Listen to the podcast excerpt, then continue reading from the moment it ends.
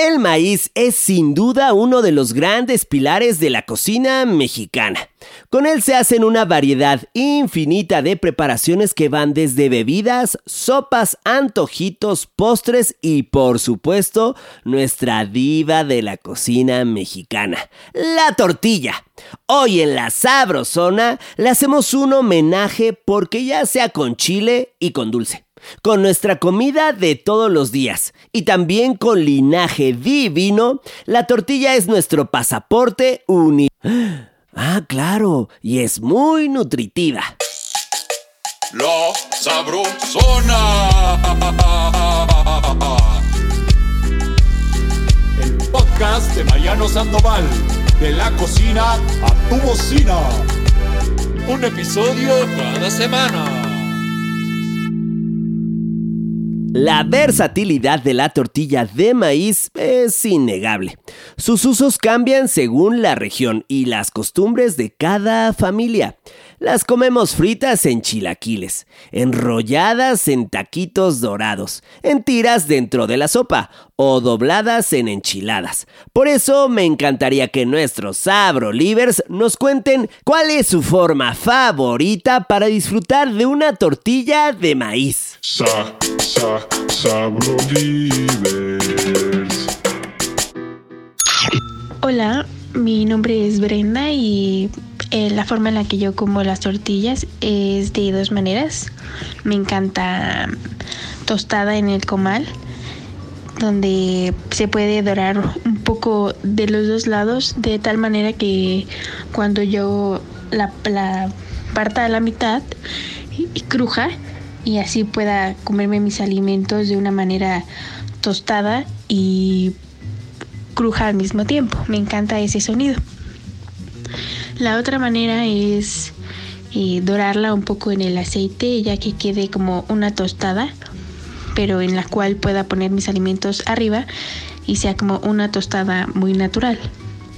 Saludos a la sabrosona.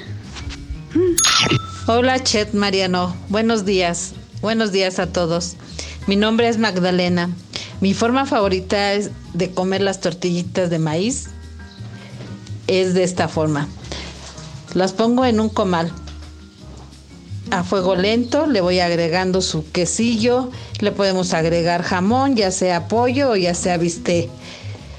Posteriormente le vuelvo a agregar un poquito más de queso y la tapo. La pongo a dorar en el comalito que queden así bien, bien doraditas. Y tengo aparte mi pico de gallo que lo preparo con jitomate, chile, cilantro, aguacate. Se lo agrego encima. Queda delicioso. Espero que te guste mi, mi forma en que como mis tortillas y vas a ver que no te vas a comer una, ni dos, ni tres, sino hasta más. Bye. Hola, soy Renata. Saludos al chef Mariano. Bueno, pues mi forma favorita y exquisita de comer una tortilla de maíz es con un adobo riquísimo que prepara mi abuelita. Hola, chef Mariano. Soy fan de la sabrosona y mi platillo favorito con tortilla de maíz son las emoladas con mole oaxaqueño porque me parece que es un plato tradicional mexicano increíble. Hola, buenos días. Mi nombre es Miguel y quiero mandar un saludo a la Sabrosona. Eh, me gusta mucho el programa. Y bueno, pues quiero comentar mi tortilla favorita. Mi tortilla favorita es una tortilla de maíz azul hecha a mano, así calientita, un poquito tostada y yo siento que eso le va muy bien a todo. A mí me encanta, por ejemplo, con, con cecina, con barbacoa, con mole, me gusta mucho. Y bueno, sobre todo que, sea hecho a mano, ¿no? Siento que ese sabor de, comal o ese aspecto que, que sea hecho a mano le da mucho mejor sabor y no sé, potencia todo. Gracias. Hola a todo el equipo de la Sabrosona. Bueno, ¿cuál es mi forma preferida? ¿En qué disfruto una buena tortilla de maíz? Pues, en primer lugar, en un volcán de queso derretido de ese queso que burbujea con el calor. Em, también, por supuesto, en un buen taco de cabeza o al pastor con su limón, cilantro, cebolla y salsa. Que en el acto final se desborde el taco. Y pues también en unos chilaquiles verdes, que es muy común. Y pues esas son mis maneras de disfrutar una tortilla. Saludos. Hola Sabrosona, saludos. En cuanto a mi platillo favorito con tortillas de maíz, eh, se volvieron las quesadillas de papa. Desde que las probé me encantaron, así fritas con su respectiva lechuga, queso, crema y pues qué mejor acompañada de una sopa, de una rica sopa. Saludos, chef. Hola, chef Mariano, qué gusto saludarte. Creo que no hay ninguna persona en México que no piense en los chilaquiles cuando hablan de tortilla de maíz. En lo particular yo siento que es un platillo muy especial para todos los mexicanos y que la combinación entre la salsa y la tortilla hace que este sea uno de los favoritos de todos nosotros. Entrando a la sabrosona, en este episodio nos dejamos abrazar por nuestra entrañable y muy mexicana tortilla de maíz, heroína nacional. Hoy nos acompaña Rafael Mier, fundador y director de Fundación Tortilla de Maíz Mexicana. Rafa también ha participado como ponente en más de 250 foros nacionales e internacionales vinculados al cultivo y consumo del maíz. Es un gustazo recibir a Rafa. ¡Eh! ¡Hey, mi Rafa! ¿Cómo estás, mi querido Rafa? Muy bien, Mariano, pues aquí muy contento de estar aquí en la Sabrosona y pues de platicar acerca de maíz y tortilla el día de hoy. Eso, mi Rafa. A ver, eh, pero primero, por favor, un chismecillo. A ver, cuéntame, ¿cuál sería tu primer recuerdo vinculado con la tortilla? Híjole, pues mira, me acuerdo de una, de una casa que teníamos nosotros en el Estado de México. Era una casa de campo. Y yo recuerdo muy pequeñito que ahí había una señora que se llamaba Maxi. Y Maxi eran productores de maíz y ahí ella nos enseñó a hacer tortilla. Yo recuerdo muy bien moler, desgranar el maíz y luego el nixtamal y hacer las tortillas ahí con esta señora Maxi. No, no, no, no, no, a mí no me vas a confundir, Rafa. Este chismesazo, este recuerdo enorme que tienes, no lo tienes que detallar más. Cuéntanos más de Maxi, cuéntanos más también del proceso, eh, más detallado, por favor, mi Rafa bueno, pues te digo, recuerdo muy bien pues que ellos cultivaban el maíz, ahora ahora años después pues me comprendo mucho mejor todo ese proceso, pero yo de niño recuerdo ver un cuarto lleno de mazorcas, ¿no?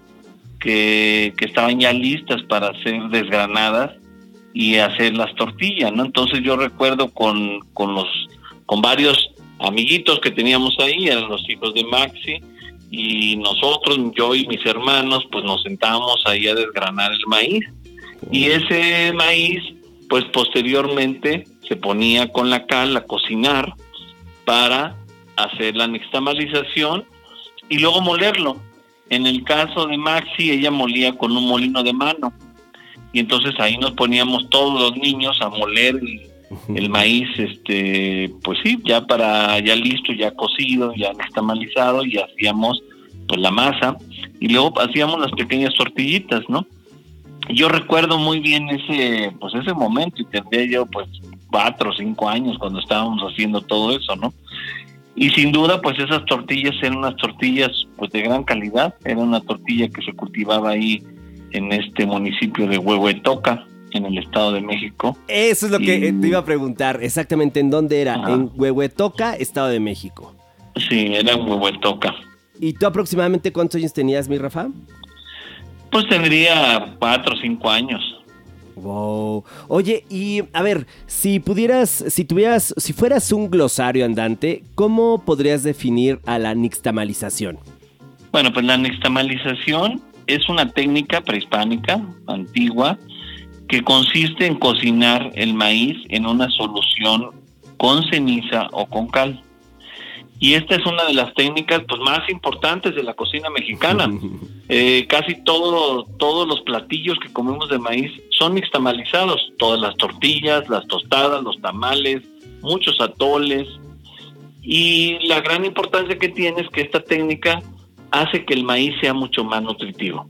Si nosotros nada más cocináramos el maíz con agua, no tendría pues todos los beneficios nutricionales. El ser humano no podría asimilar todas las proteínas, las vitaminas que tiene el maíz. Entonces pues es como una técnica de gran importancia. Eso, mi Rafa. Y a ver, otra vez vamos a regresarnos después de este glosario. Lo dejamos eh, por ahí un segundito para que nos cuentes qué platillos con esta diva de la cocina mexicana te vienen a la cabeza en aquellos años de Rafita, cinco años, en casa de, de, tus papás. Pues bueno, hay muchos, hay muchos platillos. Yo, por ejemplo, recuerdo eh, tostadas, ¿no? Por ejemplo, era como un plato muy muy tradicional o cosas de casa sencillas, ¿no? Como pueden ser simplemente unos taquitos, taquitos dorados de pollo, por ejemplo, pues es como un clásico de todas las cocinas. Pero pues también, por supuesto, pues había el pozole o había atoles, ¿no? También recuerdo mucho atoles de masa que también los consumíamos y que eran pues algo que que nos gustaba, ¿no? Y pues muchos, muchos alimentos, por supuesto enchiladas, sopa de tortilla, eh, chilaquiles, hay como muchos, muchos eh, alimentos, ¿no? Por supuesto los elotes, recuerdo muy bien pues esas cenas, ¿no? con mis hermanos, mis papás, y cenábamos pues elotes servidos. Cuando venía la temporada del elote, pues comíamos eso. Qué delicia, y pues sin duda, pues el maíz siempre estuvo presente como parte de nuestra alimentación, ¿no? En la vida cotidiana de mi familia desde la infancia. Sin duda, claro, claro. Rafa, a ver, no estamos hechos de barro como dice la Biblia. Según el Popol Vuh, que es eh, para recordarlo a, todos nuestros sabrolivers, es una recopilación de narraciones del pueblo quichemaya. Y uno de los capítulos de este libro, del Popol Vuh, lo repito, narra eh, la creación de los hombres. Y lo que en general este capítulo refiere es que tras varios intentos, los dioses logran ese propósito y crean al hombre, al que forman con maíz. Así es, con maíz, a diferencia de aquel libro de la Biblia que señala que su origen está en el barro. ¿Te acuerdas de este, de este pasaje, Rafa? Sí, Mariano, de hecho, pues es este una parte fundamental de la cultura maya. y efectivamente, como tú bien mencionas, eh, los dioses primero estuvieron experimentando con diversos materiales. Y entre esos materiales estuvo, por ejemplo, la madera. Y entonces se hicieron los hombres de madera, pero eran muy rígidos, eran muy tiesos, muy toscos, se hicieron de barro y no se podían sostener en pie, no tenían la fortaleza para poderse erguir y pararse y caminar y demás, ¿no? Y por ejemplo con la madera les pasaba que eran seres que no tenían sentimientos, que eran muy rígidos, y fue así como después de varios materiales eh, se tomó, se tomaron la decisión de utilizar la masa de maíz. Y así, así narra el libro sagrado de los mayas eh, que solamente masa de maíz entró en la creación de los primeros hombres y mujeres, ¿no?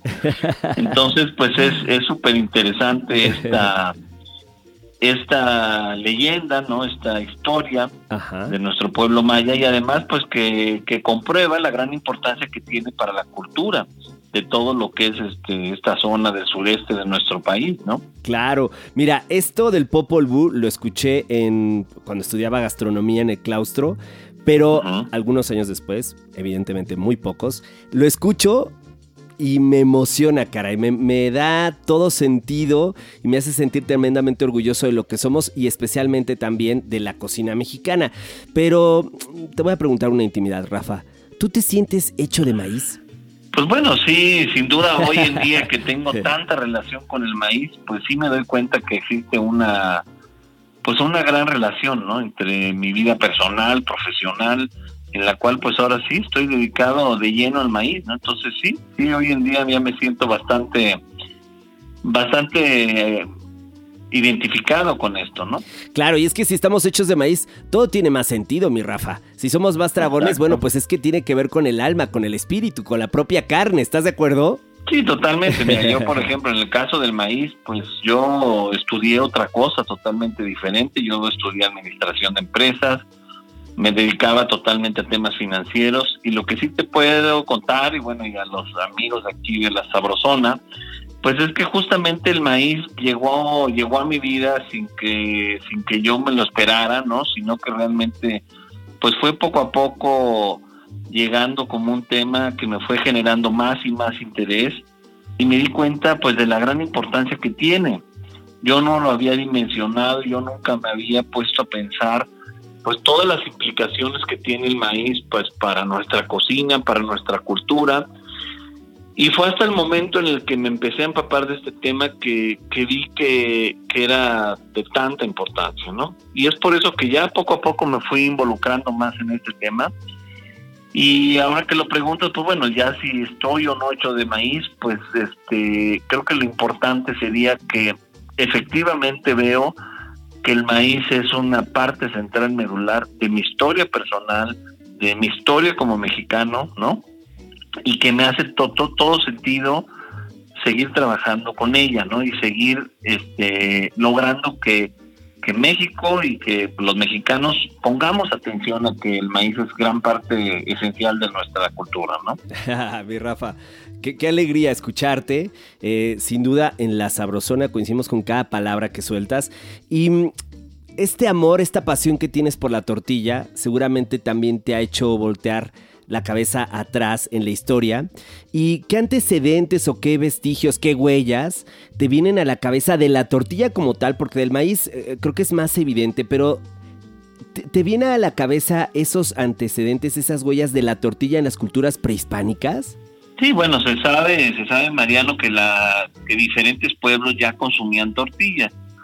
Las tortillas deben de tener una antigüedad de más o menos 1500, 1800 años. Dios. Y este y pues bueno, se habla de diferentes regiones, pero donde sí se sabe que la tortilla se fue empezando a popularizar más fue con el pueblo teotihuacano. En Teotihuacán es donde la nixtamalización ya comienza a ser una técnica ya de uso cotidiano. Se empiezan a, empiezan a aparecer muchos pomales. Y entonces ya la gente comenzaba a comer tortillas de forma más cotidiana, ¿no? El maíz lo venimos comiendo desde hace más de 8.500 años, ¿no? Sin embargo, pues de, lo comíamos de diferentes formas, lo comíamos en elote, lo comíamos en pinole, lo comíamos en atoles, ¿no? pero pero la tortilla fue posterior, en palomitas, ¿no? Una de las cosas Ay. más antiguas o de los alimentos caray. más antiguos que comemos los mexicanos son palomitas de maíz. No, cara, es que en verdad no hay duda. Yo estoy hecho de maíz, mi Rafa. Yo no tengo duda. Todo lo que has mencionado, bueno, estamos aquí enloquecidos. Y si pudiéramos entender a la tortilla, si la pudieras describir como una persona, a la tortilla, ¿eh? ¿Cómo sería? Porque su fuerza es única. Pensando en este recorrido que ha hecho, ha permanecido a lo largo de la historia, incluso con la llegada de los españoles y sus propias influencias culinarias, eh, y también con la llegada del trigo y por lo tanto del pan. Entonces, esta fuerza que tiene, si la describes en una persona, ¿cómo sería? Pues bueno, yo veo que la, yo veo a la tortilla como un personaje femenino, lo veo como una madre, proveedora, protectora, ¿no? Evidentemente, pues como nutriendo, protegiendo, ¿no? Y eso es lo que veo de la tortilla, ¿no? La tortilla es sin duda el alimento más importante del pueblo mexicano y ha sido el sustento. Y ha sido el sustento en las buenas, en las malas. Es un alimento que, que siempre lo tenemos presente. Es un alimento que acompaña a las mesas de los pobres, de los ricos y de, y de todas las de todas las culturas de nuestro país. Hay que ver también esa parte, ¿no? México tiene pues una enorme cantidad de culturas, de regiones, estados, lenguas, ¿no? Pueblos indígenas. Y, y la cultura, digo, la tortilla es precisamente un elemento cultural que nos aglutina a todos. Yo siempre he pensado que es uno de los elementos culturales más importantes de nuestro país. Evidentemente tenemos la bandera, ¿no? Eh, pues otros símbolos patrios y demás, pero yo creo que todos nos sentimos identificados con la tortilla, ¿no? Y a todos nos remonta a un pasado, a una a un platillo, a nuestra casa, a nuestro taquito, a, a placeres también, ¿no? Que, que, yo creo que eso es lo que le da a esta tortilla pues un, un pues un espacio especial en la pues sí, en el corazón y en y en todo, ¿no? Y la identidad del pueblo mexicano.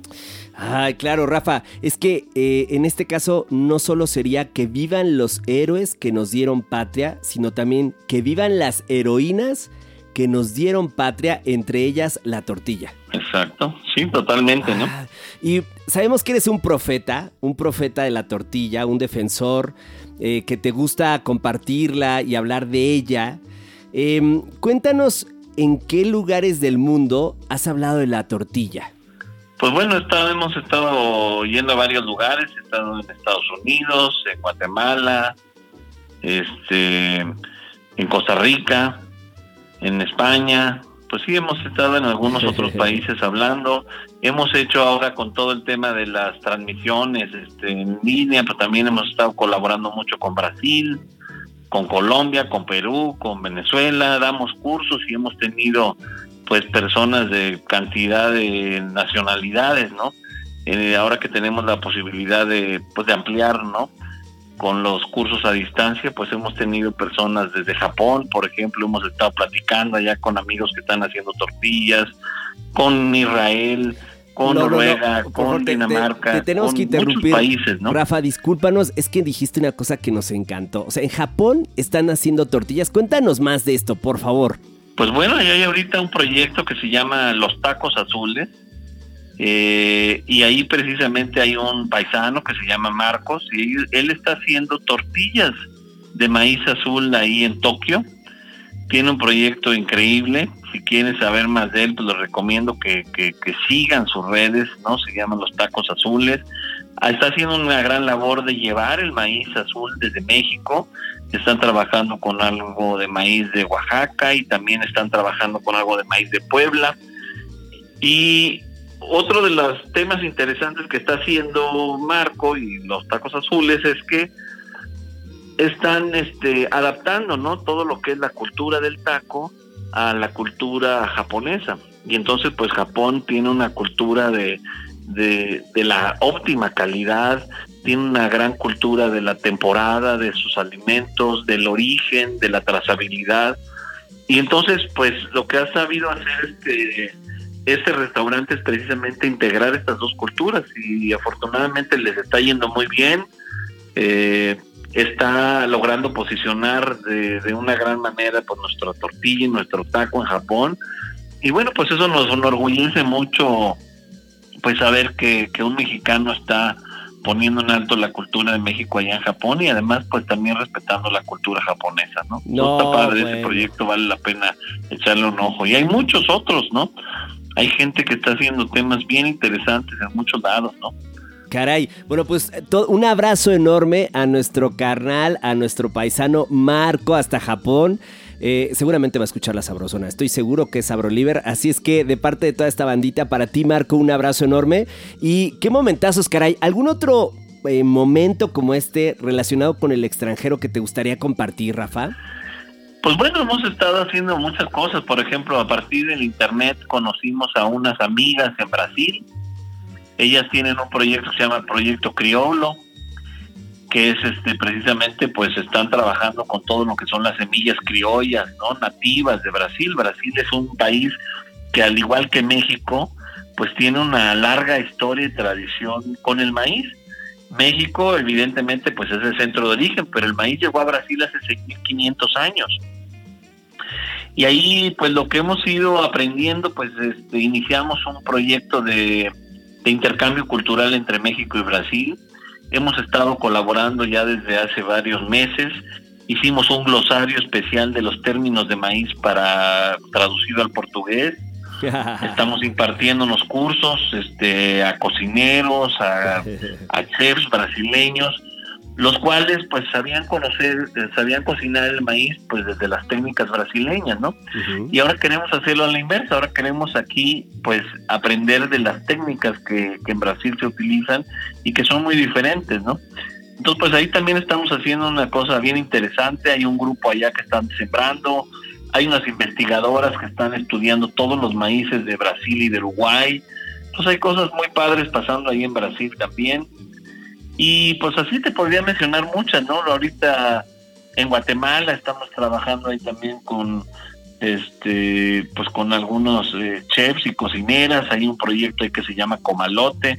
Ahorita me invitaron a ver si pues este si podemos ir en mayo, vamos a ir en mayo ahí a, a Guatemala si, si todo el tema sanitario nos lo permite. Y es pues este pues enalteciendo las culturas, ¿no? Porque lo interesante que también sucede es que toda América tiene una fuerte cultura del maíz, ¿no? Claro. Y en México son tortillas, en Guatemala son otros platillos, en Brasil son otros, y la idea es pues eh, unir esfuerzos en torno a, a la buena alimentación a base de maíz, ¿no? Entonces hay, Wow. hay muchas cosas padres pasando eh, y también pues muchas cosas eh, cambiando a favor de, del consumo de maíz. Buenazo, Rafa. Bueno, pues ya andas muy volado, ¿eh? Ya andas muy volado. Ahora regrésate a México porque nos tienes que contar una anécdota emotiva sobre este recorrido que has hecho también en nuestro país.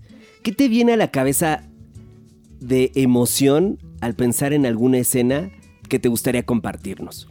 Pues mira, por ejemplo, una de las escenas que más me han, este, pues digamos que sorprendido o motivado a continuar con esto es el trabajo que hemos hecho con las palomitas de maíz.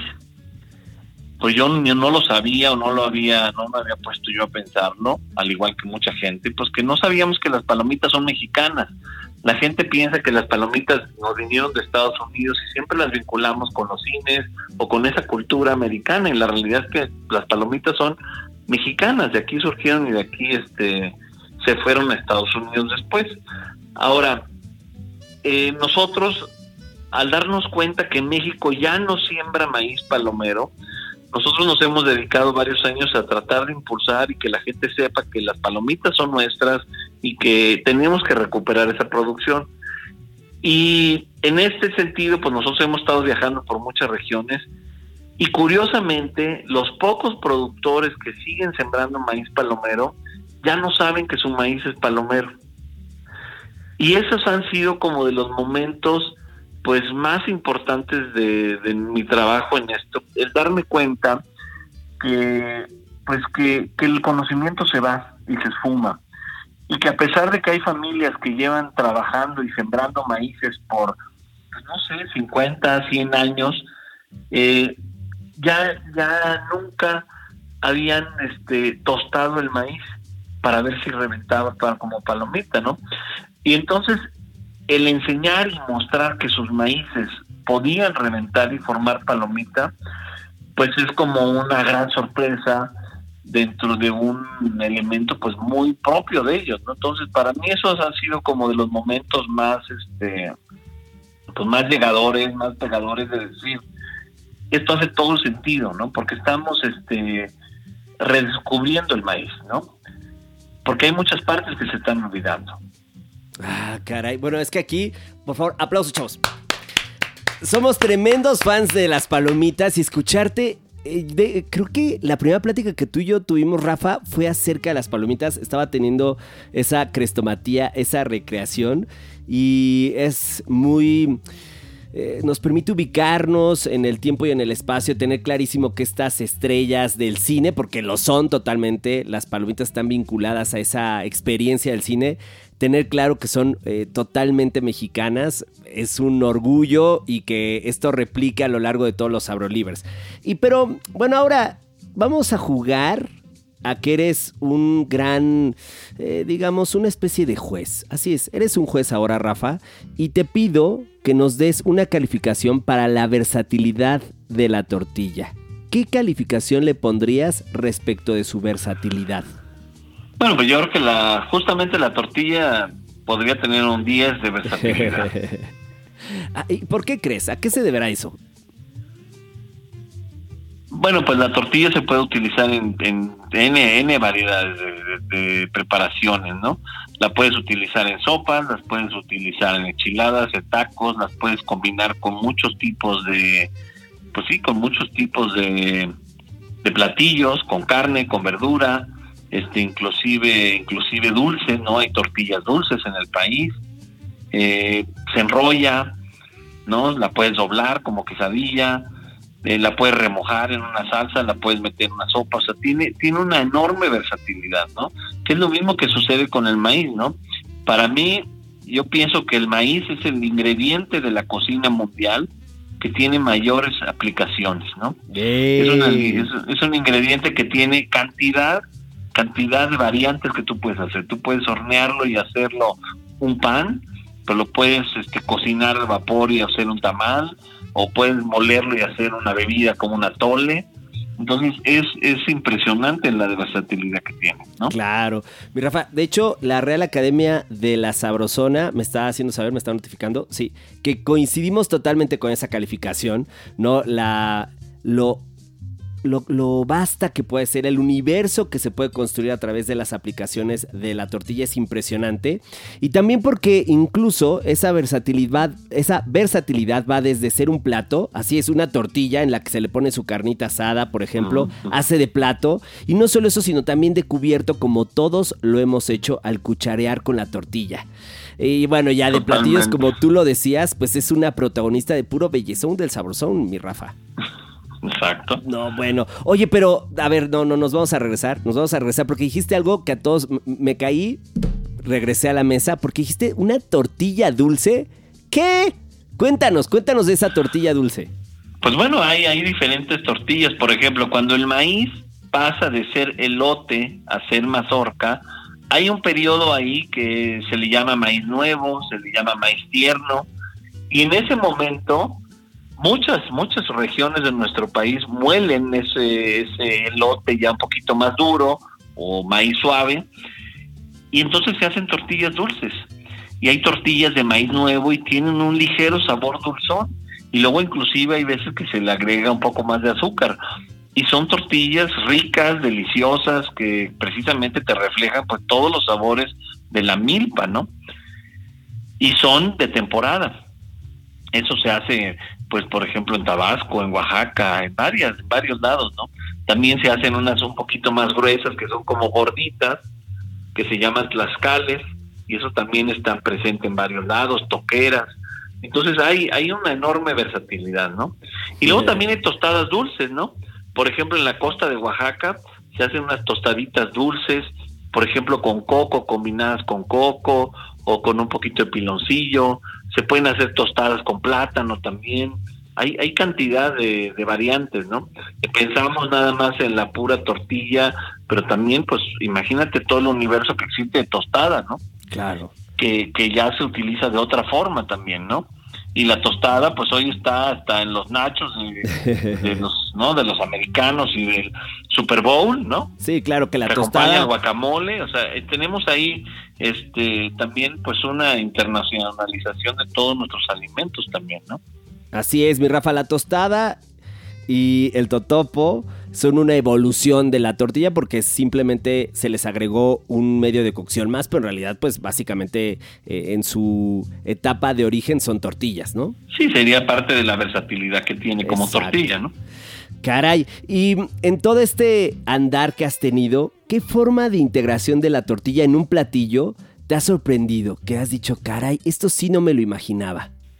Pues por ejemplo en café, bueno, le llaman café de tortilla, y lo que se hace es que se tuesta la tortilla en bastante tostada, no prácticamente quemada, ¿eh? y entonces esa tortilla se muele y con eso se hace una infusión de tortilla, ¿no? Y le llaman café de tortilla. Wow. Entonces, por ejemplo, esa es una que me ha llamado mucho la atención, ¿no? Claro, no, no, no, no, no, esto suena increíble. Y habías tocado un punto que nos parece fundamental, que tiene que ver con lo nutritivas que son las tortillas. ¿Qué tanta importancia tiene el reconocer a la, a la tortilla como un alimento saludable? Bueno, pues eso es fundamental, especialmente en un país como México. La tortilla es el alimento que más consumimos. Y y al ser este, alimento de tanta importancia, es la principal fuente de proteínas, de energía y de calcio de nuestro país, ¿no? Y ahí es donde pues nosotros hemos luchado mucho y hemos este, pues tratado de posicionar mucho el tema de que es fundamental que México conserve una tortilla de buena calidad. Ahí la bronca que tenemos, este Mariano, es de que hoy en día hay muchas tortillas de mala calidad. Estamos llenos los supermercados, este, las motos que venden, las tiendas de conveniencia, que están vendiendo tortillas cada día con una calidad inferior. Y aquí el tema es que si esto lo permitimos, pues poco a poco vamos a ir perdiendo eh, pues una parte fundamental de nuestra alimentación, ¿no? Cada tortilla que pierda en proteína, en fibra, es una afectación directa a la salud del pueblo mexicano, ¿no?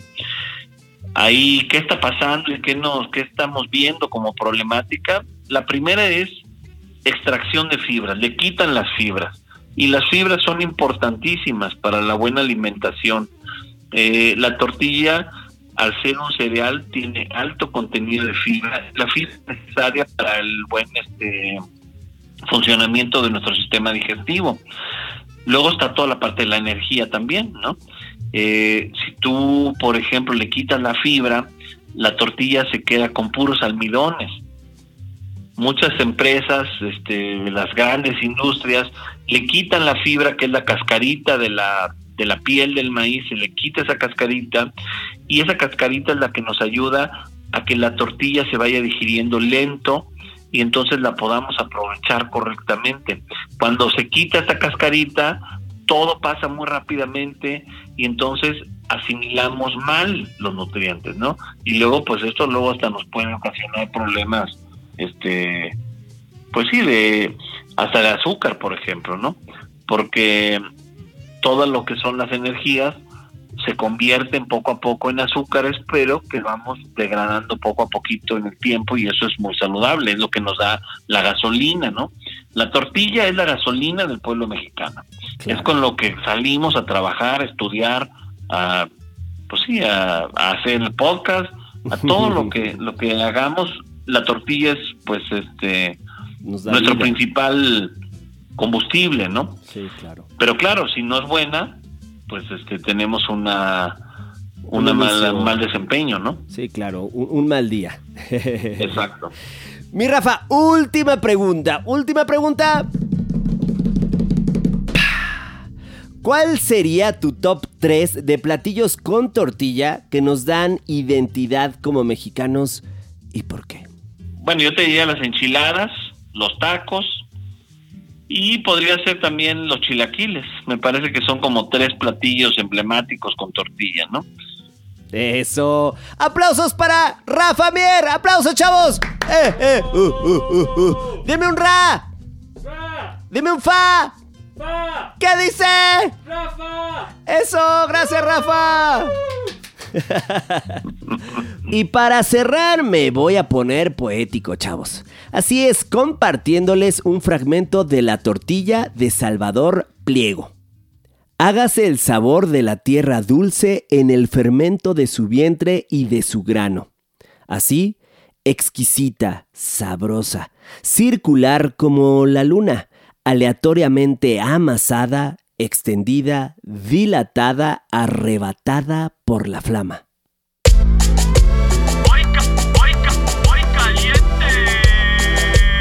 La Sabrosona presenta tacos de canasta caseros. Estrella de este país. Tortillas. Taquera medio kilito. Brody tip. Caliéntelas para que la maniobra no se le rompan. Rellenar cada una de ellas con... Frijoles negros ya refrititos o con el relleno de su preferencia.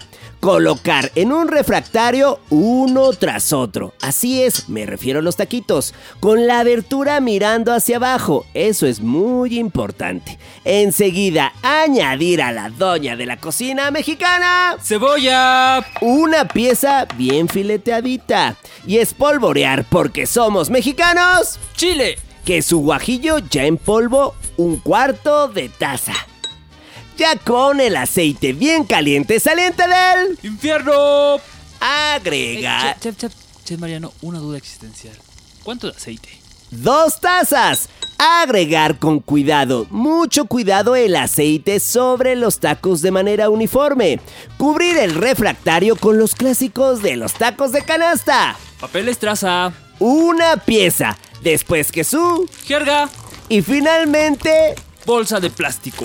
Y dejamos reposar durante 20 minutitos para dejar bien cocinadita que a su cebolla y que a su chilito.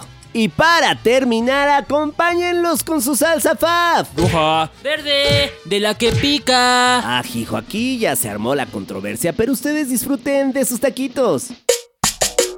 Ya te, te vas. La caminera.